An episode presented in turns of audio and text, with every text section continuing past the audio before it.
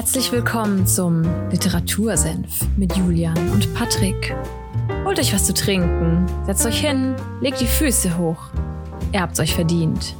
Zieht euch aus, nicht so schüchtern, sperrt die Ohren auf, denn jetzt gibt's wieder mittelscharfe Literaturkritik. Viel Spaß!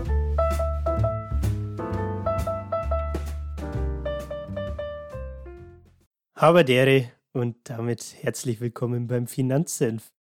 Mein Name ist Julian und mir zugeschaltet aus Fulda der Patrick. Ich, äh, einen wunderschönen guten Tag, Julian. Ich höre den Peter Zwegert gerade schon sein äh, Clipboard aufstellen. ich ich habe dieses Geräusch von über Papier ziehenden Markern im Kopf gerade und wie meine Schulden aufgestellt werden. Ich habe Angst vor dem Finanzamt. Was machen wir heute? Der Edding wird übers Whiteboard gejagt. äh, nee, wir sprechen heute tatsächlich mal über ein Thema, das zumindest meines Erachtens in Deutschland eher immer kritisch ist, beziehungsweise worüber man, finde ich persönlich jetzt zum Beispiel, auch wenig spricht, eigentlich, tendenziell. Und zwar geht es um das Buch Rich Dad, Poor Dad von Robert Kiyosaki. Kennst du das okay. Buch, Patrick? Äh, ich kenne es nur vom Sehen und habe mich immer gefragt, wieso ist da so ganz groß dieser asiatische Mann drauf und wieso ist dieses Buch so ein Bestseller? Ich habe es immer nur gesehen. Ich habe es nie angefasst oder gekauft oder ähnliches, sondern es lag einfach immer nur da ja, bei diesen ja. Finanzratgebern. Also bei, bei mir war es tatsächlich auch so, um vielleicht mal ein bisschen Kontext dazu zu geben. Ich weiß ehrlich gesagt gar nicht mehr, wann ich es gelesen habe, ist aber schon mindestens ein Jahr, vielleicht auch zwei her. Und bei mir war es genauso, dass das, das Buch hat irgendwie so eine Präsenz, ne? Du siehst es mhm. irgendwie, das heißt auf Instagram, YouTube, das taucht irgendwo, läuft dir das mal über den Weg. Und irgendwie hatte ich halt den Drang, so auch aus diesem Self-Help-Trieb heraus, mich mal mit dem Thema Finanzen tiefer zu beschäftigen, weil ich das irgendwie, ja, bis dato noch nie gemacht hatte. Und dann dachte ich mir, naja, dieses Buch, ich habe es mir aufgeschrieben, ist laut Internet zumindest das Nummer 1 Personal Finance Book of All Time, hat sich über 30 Millionen Mal in über 90 Ländern verkauft und hat meiner Meinung nach das hässlichste Buchcover, das ich jemals gesehen habe. Oder eins der hässlichsten auf jeden Fall. Und um es kurz zu machen, es ist ein Buch, das versucht, ein komplexes Thema sehr ja, vereinfacht darzustellen was meines Erachtens ein bisschen zu so einem Schwarz-Weiß-Denken führt. Und es ist sehr, sehr amerikanisch angehaucht natürlich. Man kann aber trotzdem auch als Deutscher oder als Mensch, der in der EU lebt, was draus ziehen, denke ich mal. Weil es, weil er Themen anspricht, die, ja, die einfach eine neue Perspektive aufs Thema Finanzen bieten, finde ich. Mhm. Ja, was du so sagst, also wenn ich mir das Cover, ich habe es ja gerade vor mir und äh, ihr werdet das ja auch gesehen haben, wenn wir das dann hochladen. Wenn ich das so anschaue, ist, ist für mich sehr amerikanisch, weil dieses Rich Dad so richtig groß und plakativ da drauf ist in diesem Gelb zu dem äh, ja, lilanen Hintergrund, was ein heftiger Kontrast ist und dieses Poor Dad ganz klein gehalten. Also ich jetzt, wenn ja. ich das jetzt als als ich weiß nicht, irgendwas in mir, vielleicht kommt das, weil ich Deutsch bin und man immer, es hieß immer so, über Geld spricht man nicht, so nach dem Motto. Ja, ja. So ein typisches deutsches Sprichwort, dass ich das so ein bisschen anmaßend finde, dass man das irgendwie so groß plakativ dahinstellt, Rich Dad, so als wäre das jetzt so leuchtend besser irgendwie nach dem Ding. Aber ja. das ist so typisch amerikanisch. Dieser amerikanische Traum ist ja vom Tellerwäscher zum Millionär, ne? Und äh, sowas kriegt man da auch wirklich eingetrichtert und bei uns ist das nicht so ein Ding, ja? Über Geld spricht man nicht halt. Ja, ja. Definitiv. Aber heute wollen wir über Geld sprechen. Nein, wir sprechen nicht über Geld, wir sprechen über das Buch. Äh, genau, ich wollte mal kurz am Anfang einfach eine kleine Spoilerwarnung ansprechen. Wir diskutieren jetzt heute die, die Denkanstöße oder einige davon, die er im Buch aufzeigt. Aber wir geben hier keine, äh, keine Finanzempfehlungen oder Tipps, was ihr mit, eurem, mit euren Goldtalern so anfangen sollt. Äh, nur als, als kleine Randnotiz. Ja, ähm, also das, das, verstehe ich jetzt gar nicht. Also was, was du hier als, äh, also sprichst du jetzt für mich mit? Also, natürlich alles in Bücher investieren, ganz klar. Ja, ach so, ja, okay. Das ist natürlich, äh, er spricht im Buch tatsächlich auch das Thema finanzielle IQ, also wie, okay. auf Deutsch auch, wie sagt man? Schon IQ, ne? Ja. ich, ich würde das vielleicht so finanzielles Grundverständnis nennen. Dann Trifft so wahrscheinlich besser. Ja. Ja. Auf jeden Fall sagt er, ja, äh, das ist auch einer der zentralen Punkte, den viele halt vernachlässigen, weil aus verschiedenen Gründen kommen wir dann wahrscheinlich im Laufe des Podcasts auch noch drauf. Ich weiß schon, worauf du hinaus willst und ich bin gespannt auf diesen, diesen Abschnitt des Buches. okay. Ähm, vielleicht zum Autor kurz der Vollständigkeit halber. Wie gesagt, er heißt Robert Kiyosaki, ist mittlerweile 73 Jahre alt. Äh, ich weiß ehrlich gesagt gerade gar nicht, wann das Buch erschienen ist. Ich habe es anscheinend auch nicht aufgeschrieben. Ist, soweit ich weiß, aber schon mindestens 20 Jahre alt. Also hat schon ein paar Jahre äh, auf den Knochen.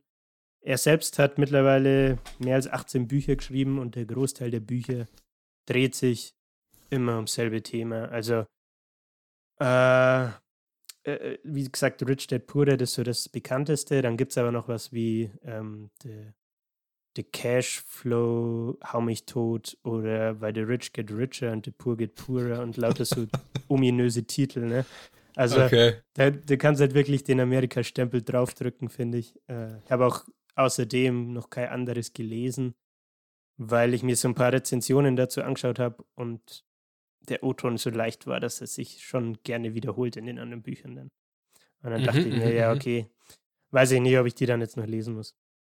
Ja, also was ich da so raushöre, ein fulminantes Buzzword-Gewitter. Ich bin gespannt. ja, auf jeden Fall. ähm, er selbst hat ein geschätztes Vermögen laut Vermögensmagazin.de von 85 bis 100 Millionen US-Dollar.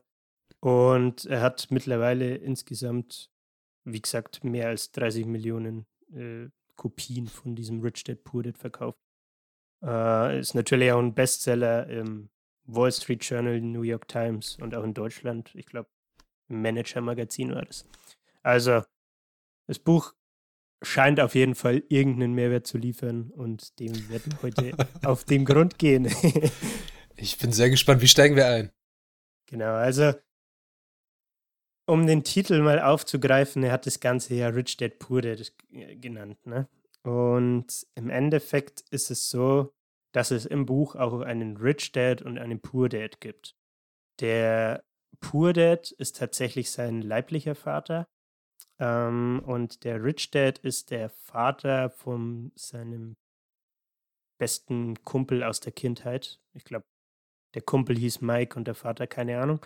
Und die Story im Buch ist im Endeffekt, dass er viel mit dem Mike rumhängt und der Vater von Mike ihnen dann als Rich Dad Sachen über Finanzen und Geld beibringt. Und er packt es immer wieder so als kleine Anekdoten, so als Mini-Stories, mehr oder weniger als Kurzgeschichten quasi, äh, verpackt er das im Buch und meint so, keine Ahnung, so haben wir das und das über, über dieses Thema gelernt und sagt dann, hey, du kannst es selbst Kindern quasi so schon beibringen, in diese Denkweise ein bisschen reinzukommen. Mhm. Ähm, was ist jetzt das Interessante dran?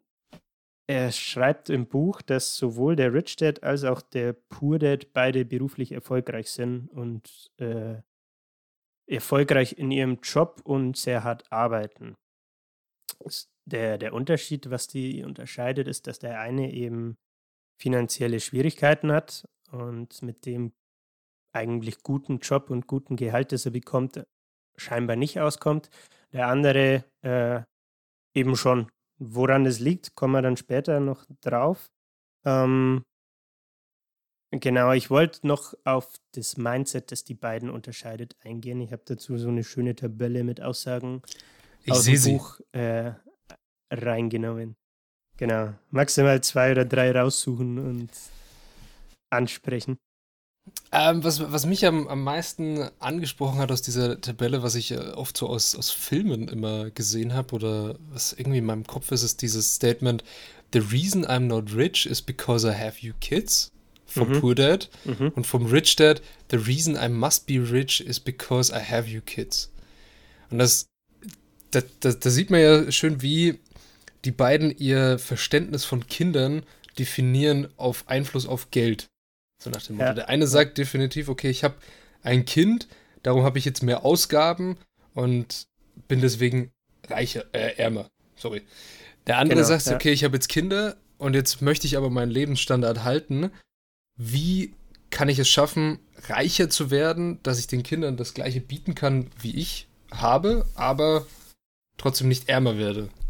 Genau. Also die Stellschraube ist im Endeffekt das Mindset, ne? Wenn du dir den Mhm. ersten Punkt anschaust, der Purde sagt, ich glaube, äh, auf YouTube oder so habe ich ein Video gesehen, der hat da als Beispiel iPhone rangezogen.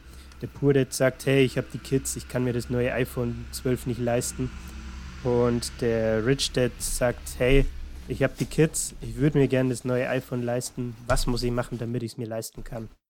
Und die, der Unterschied zwischen diesen beiden Mindsets ist im Endeffekt, dass der Poor Dad, dadurch, dass er sagt, hey, ich kann mir das eh nicht leisten, sich so einen Riegel vorschiebt gewissermaßen und das Hirn dann die Arbeit einstellt, so hat er es im Buch beschrieben, während der Rich Dad sagt, diese offene Fragestellung sich stellt, hey, wie kann ich mir das leisten? Und dann aber auch aktiv wird und sich in seiner unmittelbaren Umgebung umschaut und sich fragt, hey, womit könnte ich denn jetzt zum Beispiel zusätzlich zu meinem Gehalt noch ein Nebeneinkommen zum Beispiel mir äh, schaffen, damit ich mir das iPhone in Zukunft leisten kann. So. Mhm. Und das fand ich, wie du es auch eben angesprochen hast, schon mal eine, eine sehr interessante Blickweise auf das Thema Finanzen und ja, Einkommen, sage ich jetzt mal, weil man das vielleicht so auch nicht 100% immer sich bewusst macht oder so sieht. Ne? Ja, ähm, was du gerade gesagt hast mit diesem Beispiel, ich habe ja dieses äh, Video auch gesehen von, ich glaube, fünf Ideen heißt der Channel auf YouTube. Shoutout geht natürlich raus. Äh, gutes Video, hat Habe ich zur gefallen. Vorbereitung genutzt, hat mir auch gut gefallen. ja, äh, echt äh, gut gemacht. Auf jeden Fall, was mich ein bisschen stört an diesem Beispiel iPhone 12 oder neues iPhone oder sonst was, ist die Aussage vom Pudit verstehe ich, dass er sagt, okay, I can't afford it. Ist so nach dem Motto, aha, ich kann es mir nicht leisten. Ähm, Thema abgehakt. Muss ich nicht weiter drüber nachdenken. Scheißegal. Weg damit. Mhm. Was ich beim, was ich beim Richard merkwürdig finde, ist dieses so, how can I afford it? Ja, okay, wie kriege ich das Geld? Aber man sollte auch irgendwie mit reinnehmen, so, should, also sollte ich das überhaupt kaufen? Macht es halt überhaupt Sinn für mein finanzielles Weiterkommen, das, das Ding, finde ich.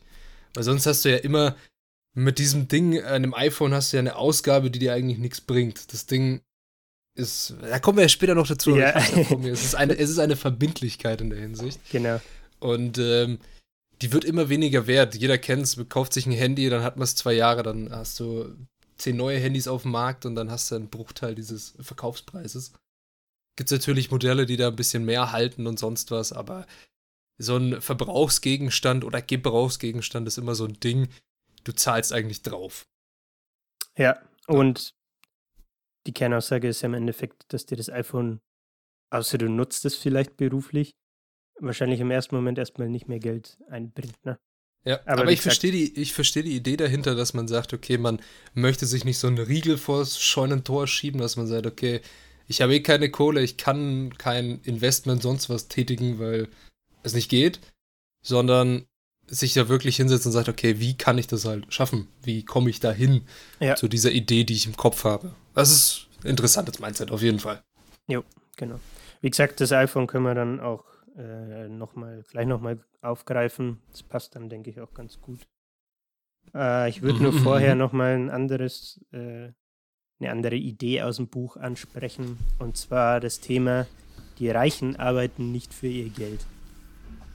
Und ähm, ich fand das Kapitel, wie soll ich sagen, interessant, wieder ein interessanter Punkt, aber auch ein bisschen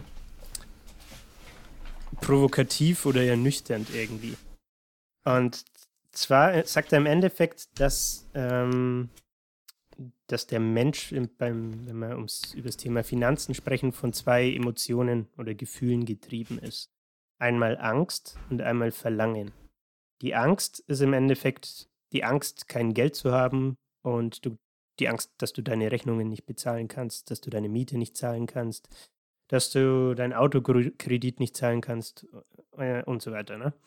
Ähm, Heißt, du musst hart arbeiten, um dein Gehalt sichergestellt zu haben, damit du dir die Rechnungen leisten kannst und deinen Lebensstandard halten kannst.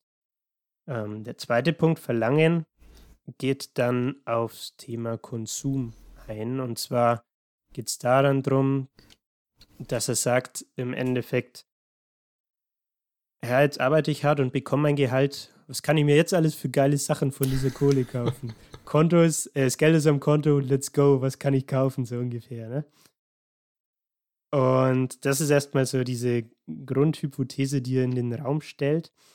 Äh, er spricht dann noch eine Falle an, und zwar folgendes, dass wenn, wenn die Menschen, sagen wir mal, du bekommst jetzt Gehalt X, ne, und du wirst befördert und bekommst eine Gehaltserhöhung, dass die Menschen dann dazu tendieren, diese Gehaltserhöhung auch für mehr Konsum zu, aufzuwenden. Ne? Also du denkst dir, ja, jetzt habe ich die Gehaltserhöhung und kann mir mehr leisten. Und im Endeffekt ist halt das seines Erachtens aber natürlich die falsche Herangehensweise, weil du dieses Geld dann auch investieren könntest und es nicht eigentlich, du hast den Konsum vorher auch nicht benötigt. So, ne? Und das ist. Ja, es gibt da so ein, ein schönes äh, deutsches Sprichwort in dieser Hinsicht, und zwar von den Reichen lernt man das Sparen. Das sieht mal einer an, ja, das passt tatsächlich wie die Faust auf Sauge. Ja, es ist, ich finde, es ist aber auch ein sehr, äh, okay, wir, unsere Jugendkultur und unsere, unser modernes Leben auch in Europa wird ja stark von amerikanischen Einflüssen geprägt.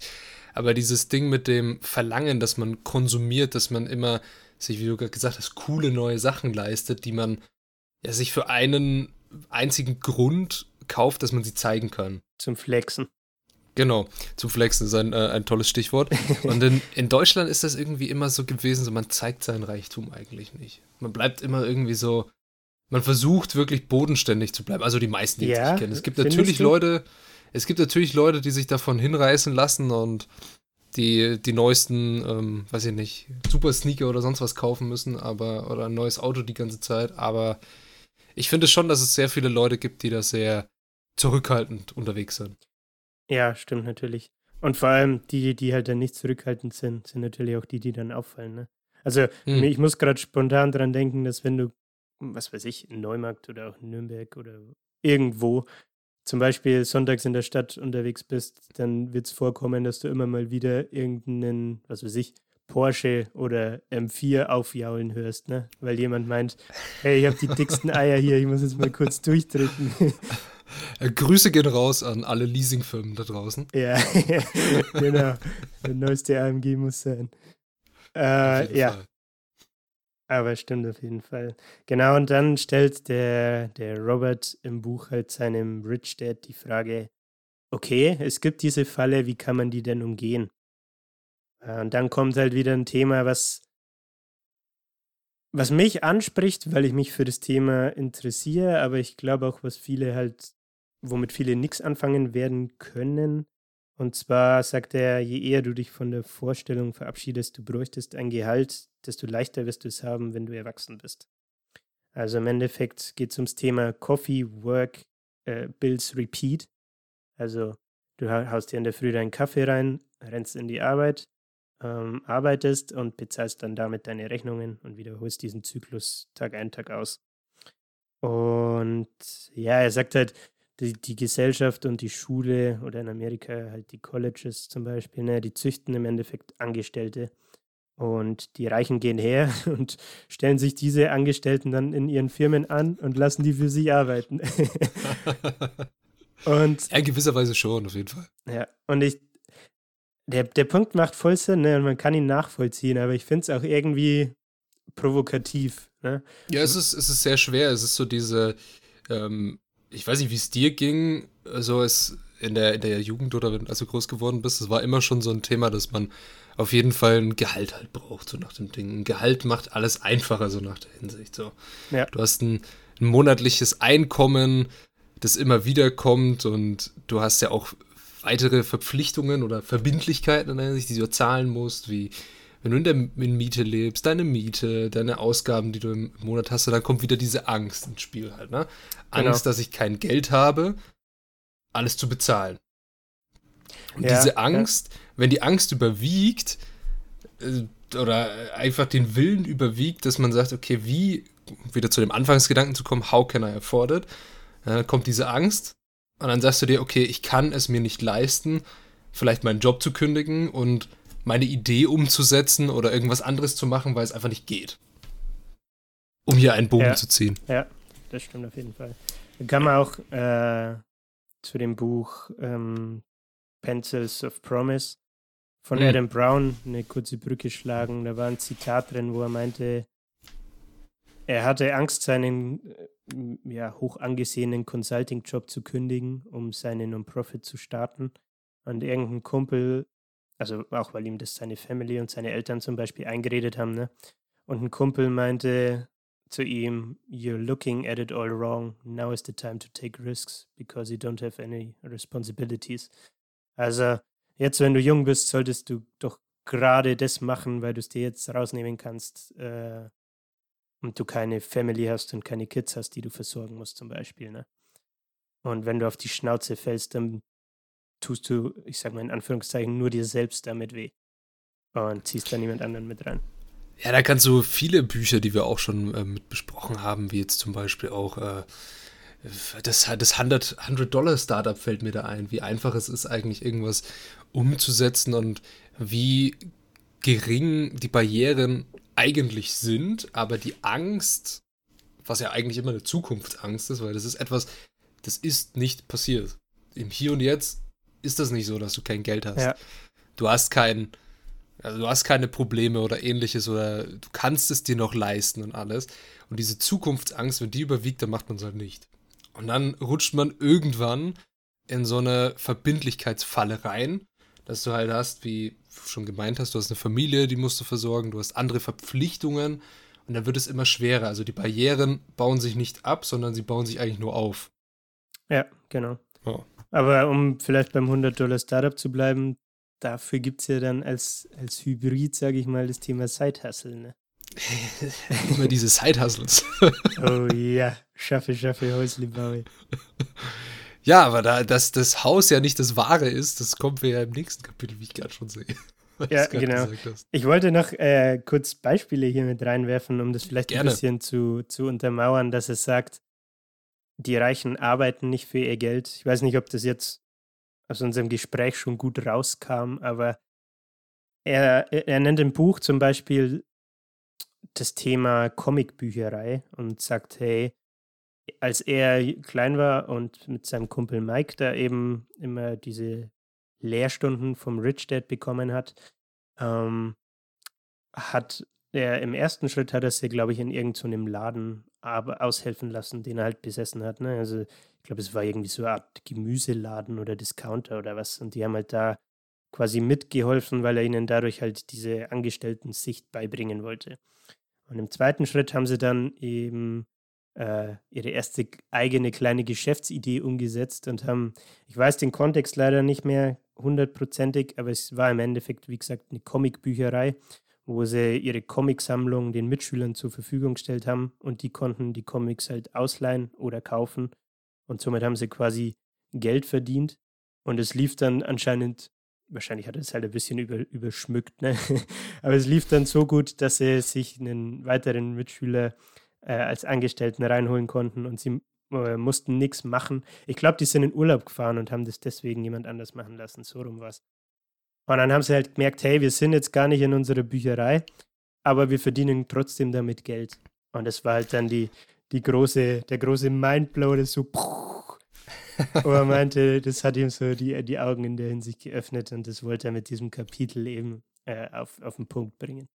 Mhm. Da, da, zu dem Thema fällt mir eine äh, Aussage von, von Warren Buffett ein. Warren Buffett sagt dir was, oder? Ja, ja, klar. Ja. Das, äh, das Orakel von Omaha und ähnliches. Der hat mal gemeint, dass du musst es schaffen, auch im Schlaf Geld zu verdienen. Und Ja. äh, da, da ist so ein Beispiel letztens, es war eigentlich eine Meme in der Hinsicht, darum habe ich es gesehen und das, ich fand es sehr lustig. Da war ein, oder es war ein koreanischer Streamer letztens, der hat sich beim, ähm, beim Schlafen live gefilmt. Also er war online auf einer Streaming-Plattform und du konntest ihn, wenn du Geld spendest, durch laute Geräusche nerven. Okay. Heißt, umso mehr Geld du gespendet hast, umso lauter war das Geräusch halt. Mhm. Und dann hattest du seine Reaktion gesehen. Und diese Belustigung der Zuschauer, die dafür ja Geld ausgeben, bringt ihm natürlich wieder Einnahmen. Okay, ob er wirklich schlafen konnte, ist eine andere Frage. Ja. Das ist auch eine Geschäftsidee. Aber das finde ich bei Twitch echt teilweise faszinierend, ne? Wie viel. Äh, wie, wie, Geld, äh, wie Geld da verdient wird, wie Leute da Geld verdienen. Wie die durch Spenden Geld einnehmen. Der In InScope 21, kennt wahrscheinlich der ein oder andere, hat da mal ein Video drüber gemacht. Ich weiß leider die Zahl nicht mehr und ich will jetzt keinen Scheiß erzählen, äh, wie viel er an so einem Abend, wenn er wirklich ein paar Stunden am Stück streamt, durch Spenden einnimmt.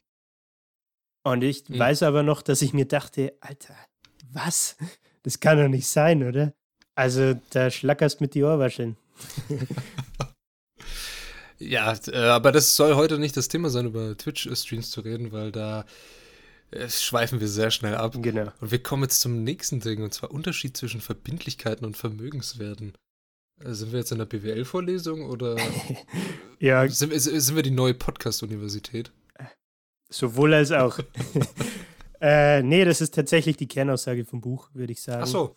Und wenn man eine Idee bekommen will, worum es im Buch geht, hilft es diese Abbildung, die ich jetzt da, ich glaube sogar vom äh, 5 Ideen YouTube-Channel äh, ja. mir gecopy-pasted habe. Äh, Grüße gehen natürlich nochmal raus. Ne? ja, äh, hier, wie sagt Austin Kleon, du musst, du kannst zwar klauen, aber du musst dann äh, Props dafür geben. Auf jeden Fall. Ähm, genau, es geht um, um den Unterschied zwischen Verbindlichkeiten und Vermögenswerten. Und die Kernaussage ist im Endeffekt, reiche Menschen kaufen Vermögenswerte, arme Menschen kaufen Verbindlichkeiten, die sie für Vermögenswerte halten. Und ja, ich, ich kann es wieder nachvollziehen, wir erklären es auch gleich, aber ich finde, es ist wieder sehr provokativ und schwarz-weiß in diesem Sinne, ja. dass er sagt, es gibt reiche Menschen und es gibt den Rest, die sind halt die Deppen, weil sie zu dumm sind, so ungefähr. Und das finde ich ein wenig fraglich an dem Buch, aber es ist, hat halt wieder diesen amerikanischen Stempel. Ne?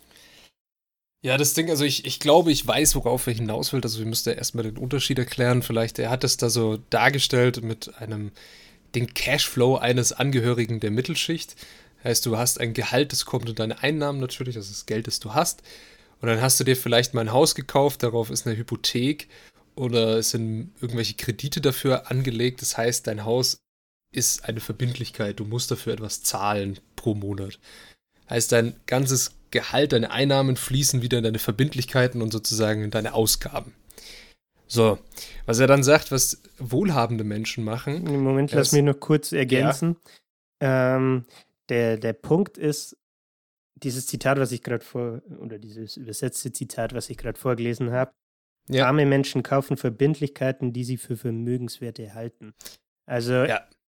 er sagt im Endeffekt, viele, oder sein Purde zum Beispiel, nehmen wir das, ist, denke ich, am, am griffigsten, meinte zu ihm, also sein leiblicher Vater, hey, unser Haus ist unser our biggest asset, unsere größte, unser größter Vermögenswert.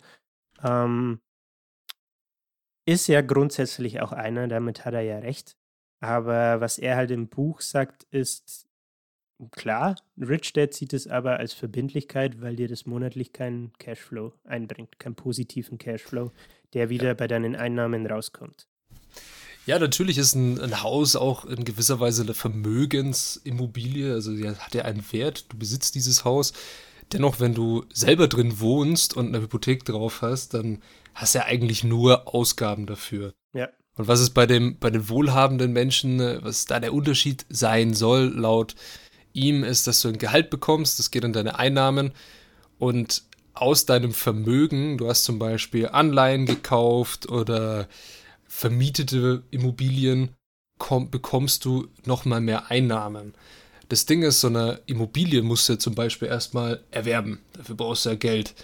Ja. Und das Ding ist, da entstehen wieder Verbindlichkeiten, weil es ist sehr unwahrscheinlich, dass jemand so viel Eigenkapital hat, also so viel Geld gerade, dass er sich einfach eine Immobilie kauft, außer er ist wirklich sehr reich.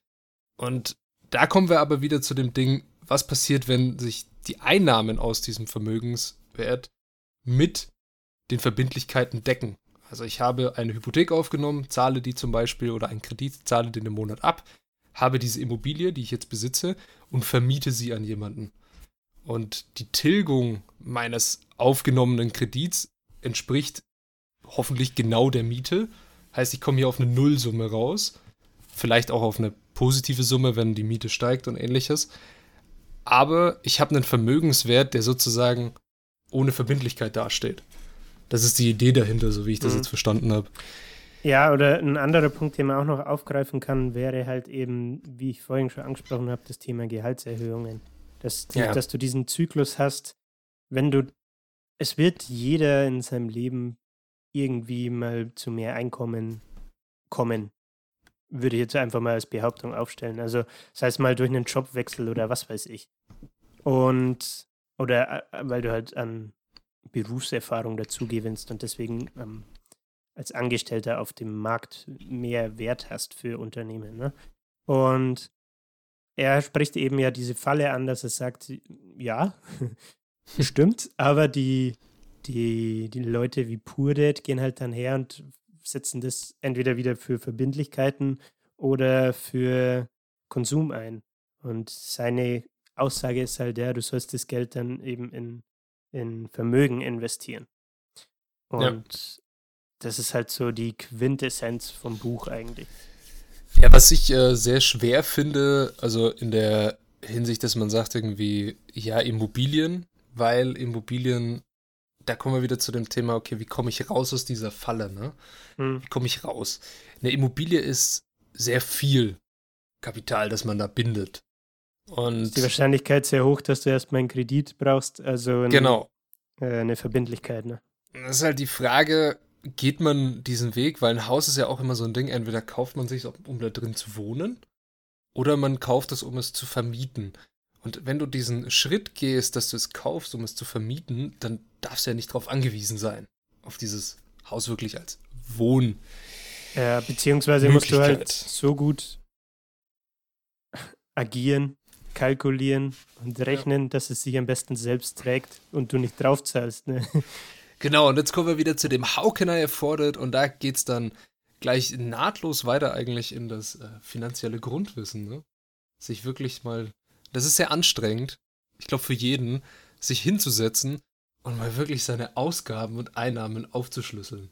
So wie viel Geld man für irgendwas ausgibt, das man auch vielleicht gar nicht wert, äh, merkt. Also sei es wirklich jeder einzelne Euro. Ja. Und, äh, oder Dollar oder Cent oder hab, welche Währung ihr wollt.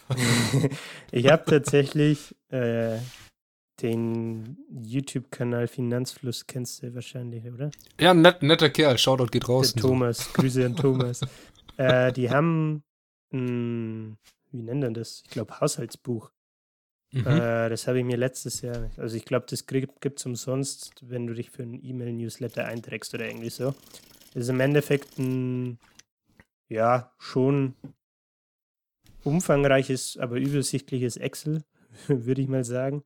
Und schlüsselt halt auf, hey, ich habe fixe Kosten, ich habe variable Kosten und dröselt das dann halt auf über, was weiß ich, Miete, Auto, ETF-Sparpläne, über Kosten für Essen, Bestellungen und so weiter und so fort. Ne? Also man kriegt die Idee. Und ich habe jetzt angefangen, tatsächlich rückwirkend immer am Ende des Monats anhand von meinen Kontoauszügen dieses ja, Excel zu befüllen. Für Januar und Februar jetzt mal. Und schon witzig zu sehen, wie viel Geld du wofür ausgibst. Also ja. diese Transparenz einfach zu haben, finde ich sehr cool irgendwie, muss ich sagen. Und ist, denke ich, auch ein ganz vernünftiger Schritt, wenn man sich mit den eigenen Finanzen mal beschäftigt. Ne? Ja, klar, auf jeden Fall. Also ich habe das, ich wusste gar nicht, dass es so eine vorgefertigte Excel da schon gibt. Ich habe das Kann ich dir mal schicken. Meiner, äh, es ist sehr fleißigen Manieren alles selber in Excel gemacht. oh, wei, wei. Ja, also nee, ich habe natürlich nicht alles punktgenau gerechnet, sondern ich habe ähm, so Mittelwerte genommen und die dann überschlagen und dann halt mhm. so eine Art äh, Kontingent aufgestellt, wie viel für was zur Verfügung steht. Und mich dann halt danach okay. gerichtet. Mhm. Halt, ne? äh, ich weiß gar nicht, ob man da noch an. Ja, da kommen wir gleich noch drauf. Okay. Aha. Äh, beziehungsweise kann ich es ja jetzt einfach gleich aufgreifen. Und zwar hat er auch so ein Kapitel, das nennt er im Endeffekt mehr oder weniger so, ja, der Einstieg, wie kann ich denn jetzt meine, meine Hindernisse überwinden, um mich vielleicht zu einem Rich Dad zu entwickeln. Und was er da nennt, sind halt so Sachen wie, ja, es gibt Angst zu überwinden. Also äh, Vermögenswerte haben meistens irgendein Risiko, sei es jetzt Aktien oder wie gesagt Immobilien. Also da bist du nie auf der sicheren Seite. Ne? Ähm, zweiter Punkt, Faulheit. Was bringt es mir denn, wenn ich mich, wenn ich ein Haushaltsbuch schreibe oder, oder mich mit meinen eigenen Finanzen beschäftige? Hock lieber auf der Couch rum und schau Netflix, viel geiler. Echt so. Und das, der dritte Punkt, und da kommen wir, spannen wir jetzt den Bogen wieder, ist eben schlechte Angewohnheiten. Der Poor Dad bezahlt seine Rechnungen zuerst und schaut dann, hey, diesen Monat bleiben, was weiß ich, bleibt ein Fuffi über, den haue ich jetzt mal auf mein, auf mein Sparkonto und auf mein Tagesgeld und dann passt die Sache. Der Rich Dad macht es halt andersrum, der bezahlt sich immer zuerst, damit er seinen Sparbetrag, den er weghaben möchte, weg hat. Ja, und dann geht's halt, dann beginnt das Spiel.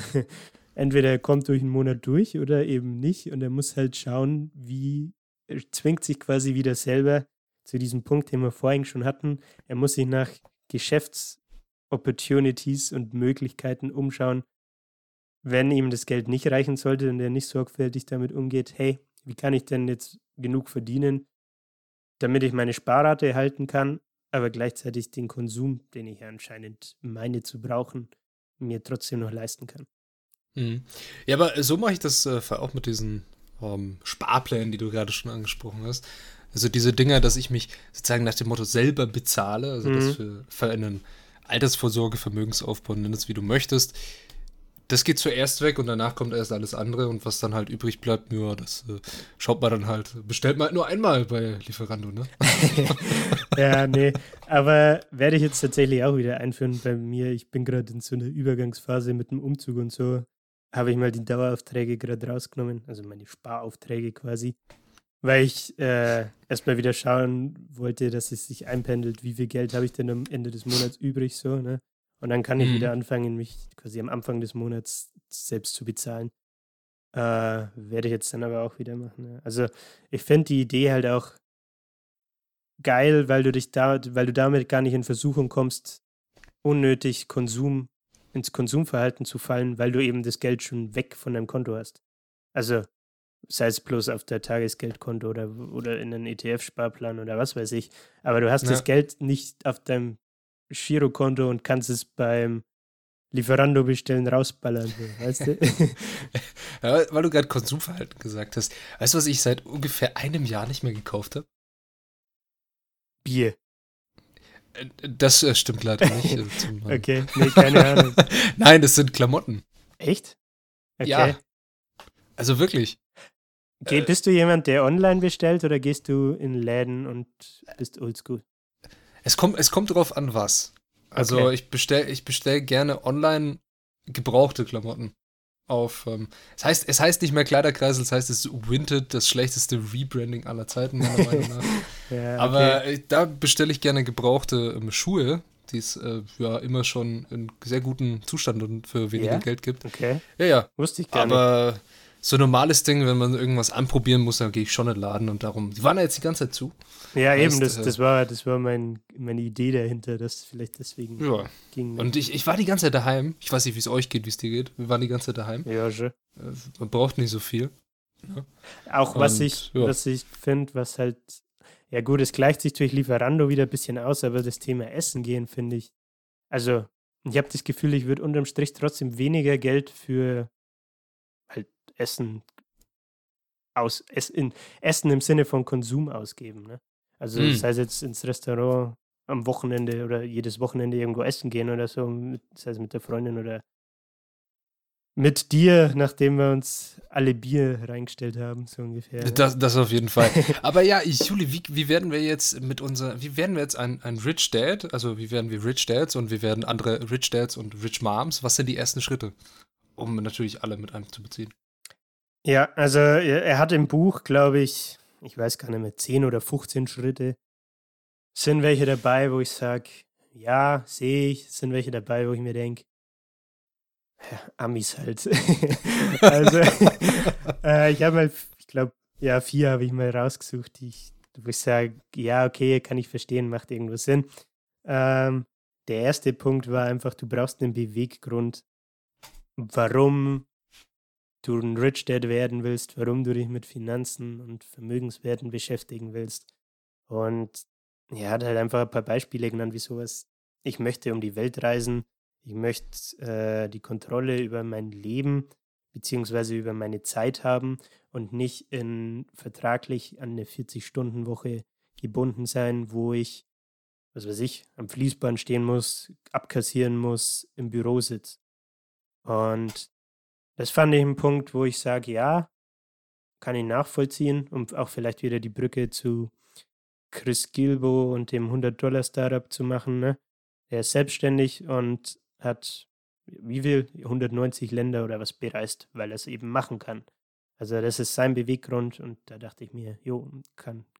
Gibt's ein, gibt's ein Approval vom Jules dafür? ah, ja, sehr, sehr schön, sehr schön.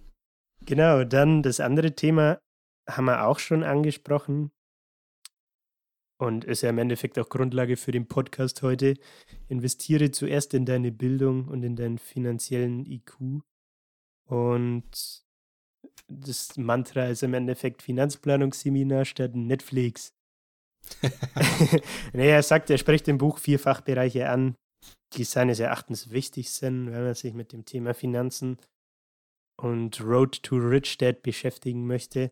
Äh, das sind einmal das Thema Buchhaltung, also dass du, ne, sind wir wieder beim Thema BWL, dass du Kennzahlen Jawohl. von Unternehmen verstehst einerseits und gleichzeitig halt zwangsläufig dann auch lesen kannst, weil dir das dann zum Beispiel, wenn es ums Thema geht, keine Ahnung, ich investiere in eine Firma, ich kaufe Aktien, ich kaufe vielleicht eine Firma, was weiß ich, oder ich führe selbst eine Firma. Ja, warum nicht? äh, weil dir das dann zugute kommt, ne? Ja. Äh, dann. Ja, und da gibt es natürlich, also bei dem Ding, investiere zuerst in deine Bildung, ist ja auch ja, Zeit ist Geld, so nach dem Motto. Es gibt sehr viele kostenlose Ressourcen im Internet, wo man sich da weiterbilden kann. Man muss sich da einfach nur hinsetzen halt. Darum. Definitiv, ja. Halt, ne? Wie gesagt, Stichwort Finanzfluss zum Beispiel. Darüber habe ich jo. mir über Finanzfluss und den äh, guten Gerd Kommer, ich weiß nicht, ob du den kennst, Schon mal gehört, aber nie gesehen, glaube ich. er hat, der hat Bücher geschrieben. Stelle ich vielleicht mal eins auch hier vor. Ähm, ich bin gespannt. Heißt Kaufen oder Mieten. Habe ich aber noch nicht gelesen. Mache ich den Monat. Äh, über die habe ich zum Beispiel mich mit dem Thema ETFs beschäftigt. Ne? Und im Endeffekt, wenn man jetzt mal das Buch rausnimmt äh, von Gerd Kommer, kostenfrei, was du auf YouTube einfach die Videos reinziehen kannst und du kriegst ein sehr, sehr gutes Grundverständnis zu diesem Thema. Hm. Das ist schon gibt auch ein Approval auf jeden Fall. Sehr schön. Genau, und die anderen Punkte, die halt noch erwähnt sind, investieren, also wie dein Geld für dich arbeitet und dir mehr Geld macht. Dann das Thema Marktverständnis, also kann man auch wieder mit dem Thema Buchhaltung, denke ich, koppeln. Ne? Und zu guter Letzt das Gesetz tatsächlich. Ähm, er beschreibt natürlich, ich sag mal so in Anführungszeichen, Steuerlücken fürs amerikanische Recht. Ähm, aber auch in Deutschland wirst du Möglichkeiten haben, dich als Unternehmer anders zu, steuerlich anders zu verhalten als als Angestellter. Ne? Äh, was seine Quintessenz halt war, so, ja, du kannst dein eigenes Kapital besser schützen, bla bla. Und wenn du, ich, er hat, glaube ich, das Thema Insolvenz zum Beispiel angesprochen, ne, dass du dann mhm. dein, dein Kapital besser schützen kannst und was weiß ich alles. Habe ich jetzt ehrlich gesagt gar nicht mehr so genau im Kopf. Wollte ich der Vollständigkeit halber auch noch mit, mit reinpressen. Jo. Das waren die ersten zwei Denkanstöße. Also du brauchst deinen Beweggrund, du sollst dich mit deiner Bildung beschäftigen, mit deinem äh, finanziellen IQ. Und dann habe ich noch Punkt 3 und 4, und zwar einmal das Thema, wähle deine Freunde sorgfältig aus. Wieso habe ich das aufgenommen? Weil irgendwie habe ich mich dabei selber so ertappt, dass ich dann nachgedacht habe, mit wem aus meinem Freundeskreis habe ich eigentlich schon mal über das Thema Immobilien, Aktien, ETFs gesprochen oder mich unterhalten, ne? Oder auch Familie. Und es bist tatsächlich du der Einzige, mit dem das der Fall ist. Ne? Mir ist sonst keiner in den Kopf gekommen. Und das ja, fand ich. Vielen Dank. ja, wir werden die Rich. Nee, und das, oh Gott. das fand ich irgendwie auch ernüchternd, muss ich sagen. Also, dass man das nicht mehr macht. Weil man kann ja, wenn man das macht, bestimmt auch voneinander lernen ne? und sich gegenseitig so ein bisschen auf die Sprünge helfen, sage ich mal. Das fand ich auch ein Punkt, wo ich gesagt habe, ja, kann ich nachvollziehen. Natürlich ist er wieder der Meinung, amerikanisch, ne?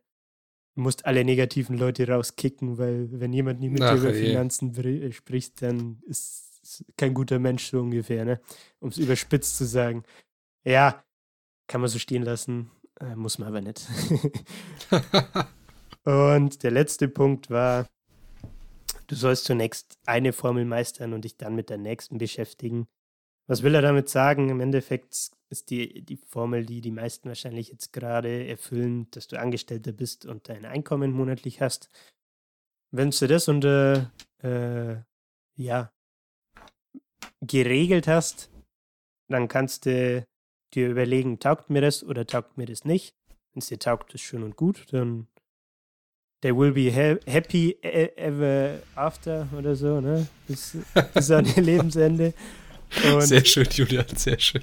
Äh, Wenn es dir nicht taugt, dann sollst du halt eine neue Formel lernen, wie zum Beispiel, wie werde ich Immobilieninvestor, wie ja, Jawohl. investiere ich in Aktien und so weiter und so fort. Ich, ich höre schon aus deinen, aus deinen letzten Sätzen, dass du vielleicht nicht so ganz überzeugt von dem Buch bist. Ja, korrekt. Habe ich, hab ich am Anfang ja auch gesagt. Also, es ist es zeigt auf jeden Fall eine Sichtweise aufs Thema Finanzen auf, die ich vorher, würde ich fast sagen, vielleicht kannte, aber mir nicht bewusst gemacht habe. Also ja, es ist auch als Angestellter möglich, was weiß ich, dass du dir einen Zeithassel hochziehst, dass du Immobilieninvestor wirst. Um noch einen anderen Shoutout zu geben, was ich auf YouTube gern mal schaue, ist, äh, jetzt ist mir der Name entfallen. Ich habe es gleich wieder, fällt mir gleich wieder ein. Ähm, oder wie in, beschäftige ich mich denn mit dem Thema Aktien? Ich habe gerade irgendwie voll, bin gerade braindead. Warte. alles klar. alles gut, alles gut. Aber ja, auf jeden Fall. Also es, ich, ich merke schon, das ist so. Das Buch ist sehr Schwarz-Weiß-Denken, wie wir am Anfang schon drüber gesprochen haben. An sich finde ich es wichtig, dass man sich mit dem Thema Finanzen auseinandersetzt. Also es vor allem nach der Liber Liberalisierung des Aktienhandels als in Deutschland, dass der wirklich so einfach wie möglich gemacht wurde, so in der Hinsicht. Da ist, macht es Sinn, dass man sich damit beschäftigt, ob das etwas für einen ist und einfach diese Ängste und Zweifel abzubauen. Weil das herrscht bei sehr vielen Leuten im Kopf Angst und Zweifel. Dass es ähm, negative Erfahrungen haben natürlich einen viel stärkeren Einfluss auf uns wie positive, wie kleine positive. Ja. Wie zum Beispiel 2008 Finanzkrise. Viele Menschen ver verlieren ihr Geld, US-Immobilienmarkt stürzt ins Bodenlose und alles. Und dann hat sich wieder dieser Zweifel an dem Aktienmarkt oder dem, der Börse an sich erhöht und auch an die Banken. Mhm. Da ist wieder so eine Angst und so ein Misstrauen wird da aufgebaut. Und wenn man sich da wirklich informiert drüber und sich mit Sachen wie jetzt Buchhaltung, Investieren, Marktverständnis und dem Gesetz, unter dem wir leben, beschäftigt, dann wird auf einmal alles viel durchschaubarer. Also man verlässt. Dein Verständnis diese, wächst halt. Ne? Ja, man verlässt vielleicht auch dieses ich nenne es jetzt einfach mal Valley of Disappointment, ne, weil fällt mir gerade ein, ja. dieses tolle Buzzword. Man verlässt es ein bisschen und schaut nach ja, neuen Möglichkeiten, was man da denn mit seinem neuen Wissen jetzt anfangen kann. Ja, ja. An sich, wem würdest du dieses Buch empfehlen? Und was ist dein Finanzsenf-Rating? oh, äh, kurz noch, ich meinte Immocation. Mir ist es wieder Ja, okay. Kennst du wahrscheinlich, ne? Äh, Nö. Nicht? Auf YouTube, die machen im Endeffekt ist denen ihr, ihr Ding halt das Thema Immobilien, ne? Und wie kannst du das okay. Menschen näher bringen? Und die haben auch ich weiß nicht, wie sie das bezeichnen, irgend so einen Kurs, wo du quasi in, was weiß ich, 180 Tagen zum Immobilieninvestor wirst, so ungefähr. Yeah, okay. Ich finde, das ist ähnlich wie bei Finanzfluss, aber dass die es ganz gut machen und auch verschiedene Leute, die tatsächlich Immobilieninvestoren sind, interviewen mhm. auf ihrem Channel und so weiter. Und du dann, war zum Beispiel irgendwann einer aus Nürnberg dabei. hm. Und du dann halt mitkriegst, hey, das sind ja auch nur Menschen und es macht das Ganze irgendwie greifbarer, wenn du die persönlichen Stories von so Leuten dann hörst, ne? Äh, wo eben sowohl Positives als auch Negatives ist. Ich habe, weil du das vorhin meintest, dieses Angst, die Angst, Fehler zu machen, da habe ich ein ganz witziges Zitat aus dem Buch dazu, das auch wieder sehr, sehr gut passt. Kann ich kurz vorlesen, außer du, du möchtest zum Schluss. Gerne. Eh? Nein, gerne, lesen Sie vor. Okay, okay. Uh, in school, we learn that mistakes are bad and we are punished for making them. Yet, if you look at the way humans are designed to learn, we learn by making mistakes. We learn to walk by falling down. If we never fall down, we would never walk. Ja, dieses Zitat ist äh, all, um, also allgegenwärtig, allumgegenwärtig. Was, wieso wollen wir dieses Um da einbauen? Das weiß ich nicht. Aber da, äh, sie, siehst du, man lernt aus Fehlern. Ich habe yeah. das Wort dann gefunden, nachdem ich einen Fehler gemacht habe. Toll. Perfekt. Nee, äh, es, es, es, funktioniert aber auch Technologie. Also wenn du dir überlegst, ein, ähm, nehmen wir jetzt einfach mal künstliche Intelligenz, der funktioniert ja auch mit Trial and Error. Hm, ja. Der, der fängt an, macht irgendwas, kommt nicht durch, versucht einen anderen Weg. Und so muss es sein, diese positive Fehlerkultur, nennt man das so schön im, im Management, ne? Ja, dass, man, dass man sagt, du machst einen Fehler, ist nicht schlimm. Es geht vielmehr darum, warum ist dieser Fehler überhaupt passiert? Also wie konnte es dazu kommen, dass du diesen Fehler überhaupt machen musst? Und was kann ich daraus lernen, um zu verhindern, genau. dass ich den Fehler wieder mache? Ja. Ja, aber ja, also genau, das, wie gesagt, das Zitat es kommt überall vor, es ist immer gut, es ist äh, ja. immer schön. Man kann es eben auch aufs Thema Finanzen anwenden, ne? Aufs Thema. Natürlich. Was ist überhaupt ein Depot und wie komme ich daran? Was ist ein ETF-Sparplan und so weiter und so fort. Also. Und jeder fällt mal auf die Schnauze, also ja. ist halt einfach so. Klar. Es geht halt dann drum, wie du damit umgehst, ne? Ob du dich dann, ob du dir dann denkst, ah nee, anscheinend, anscheinend bin ich zu dumm für, für Aktien, mach mal lieber nicht mehr. Oder ob du einfach halt dir denkst, ja, okay, Natürlich musst du dann auch schauen, dass du nicht dein ganzes Vermögen erstmal für Trial and Error hernimmst, weil es dann blöd wäre, wenn es weg ist, ne? Aber mhm. mit kleinen Beträgen oder kleineren Beträgen kann man sicher mal loslaufen und schauen, was dabei rumkommt. So, dann will ich dich jetzt an meine ja, abschließende Frage. Frage erinnern. okay, die Frage war, wer würde das Buch lesen? Äh, ich bin fast dazu verleitet zu sagen, jeder, der volljährig wird und in naher Zukunft sich in irgendeiner Art und Weise mit Geld beschäftigen wird, weil er oder, oder sie anfängt, Geld zu verdienen, zum Beispiel, sei es in Form von einer Ausbildung oder in Form von einem Werkstudentenjob, weil es, denke ich, Sinn macht, damit früh anzufangen und sich ja, das Ganze halt bewusst zu machen, das Thema. Ne? Ansonsten wird das Buch auch oft in die Self-Help-Schiene einkategorisiert. Kann ich nachvollziehen, gehört ja gewissermaßen auch dazu. Ne? Dementsprechend, mhm. wenn jemand aus dem Bereich kommt und das Buch tatsächlich noch nicht gelesen hat oder nicht kennt, was ich jetzt mal anzweifeln mag, äh, auch jederzeit. Und ansonsten jedem, der gern Rich Dad werden möchte.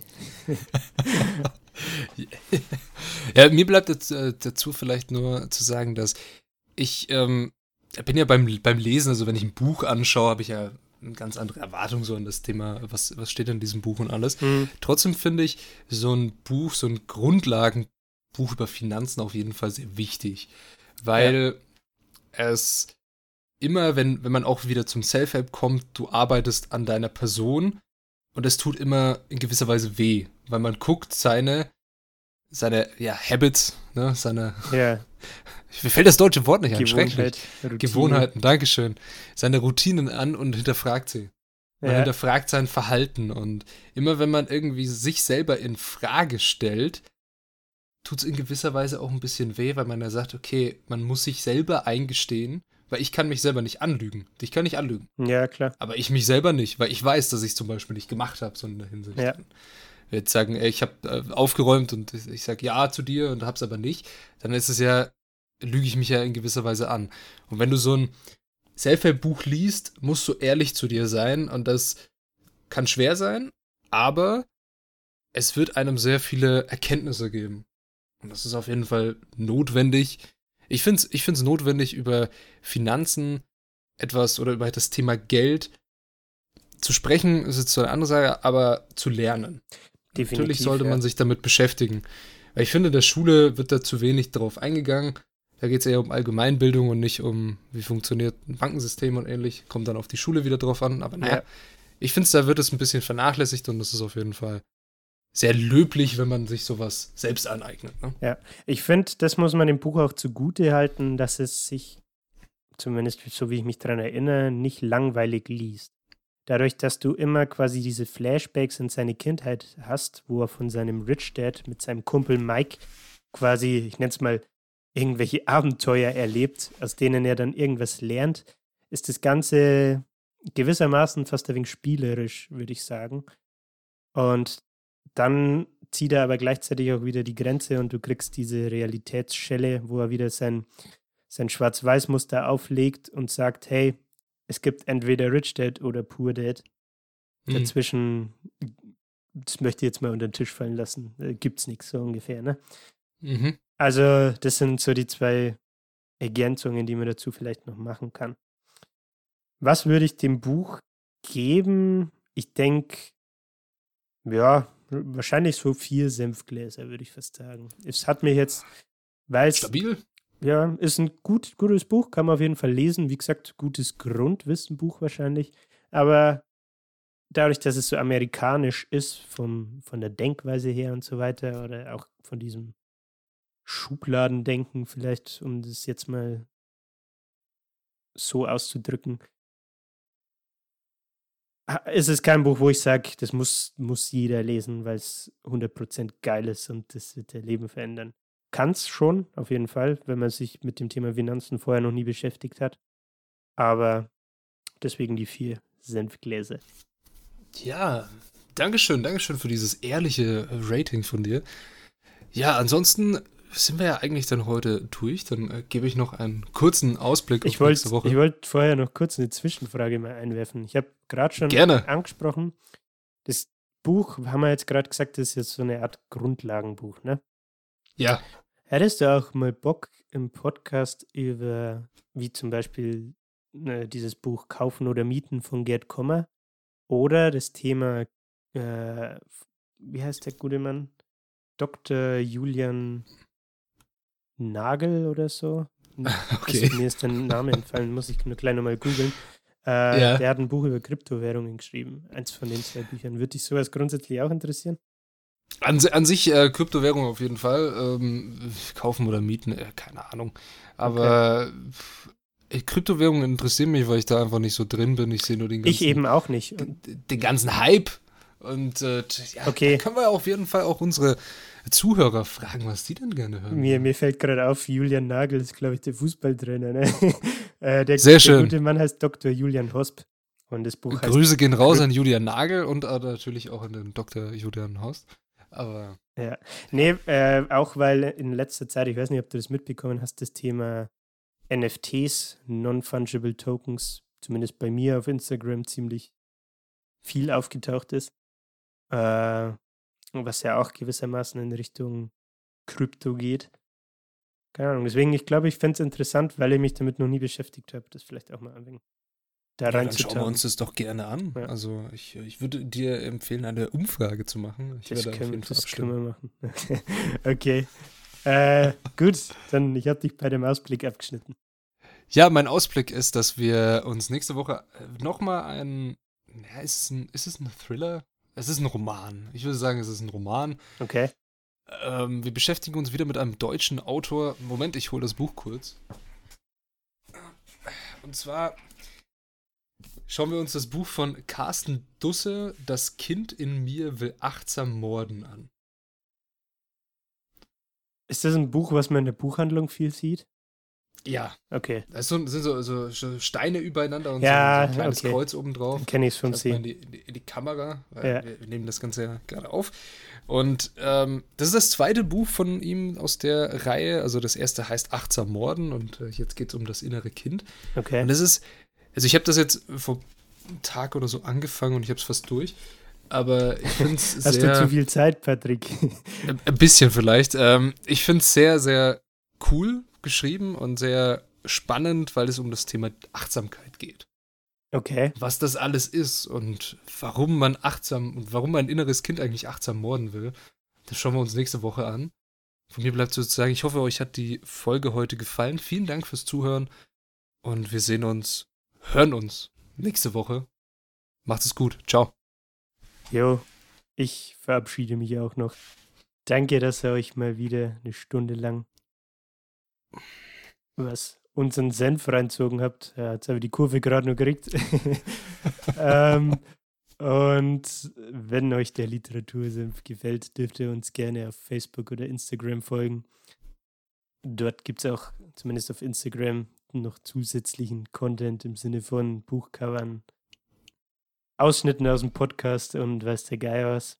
Und ansonsten, wie der Patrick schon gesagt hat, wir sprechen und hören uns nächsten Sonntag mal wieder mit einem ja, Thriller oder Roman, wie auch immer.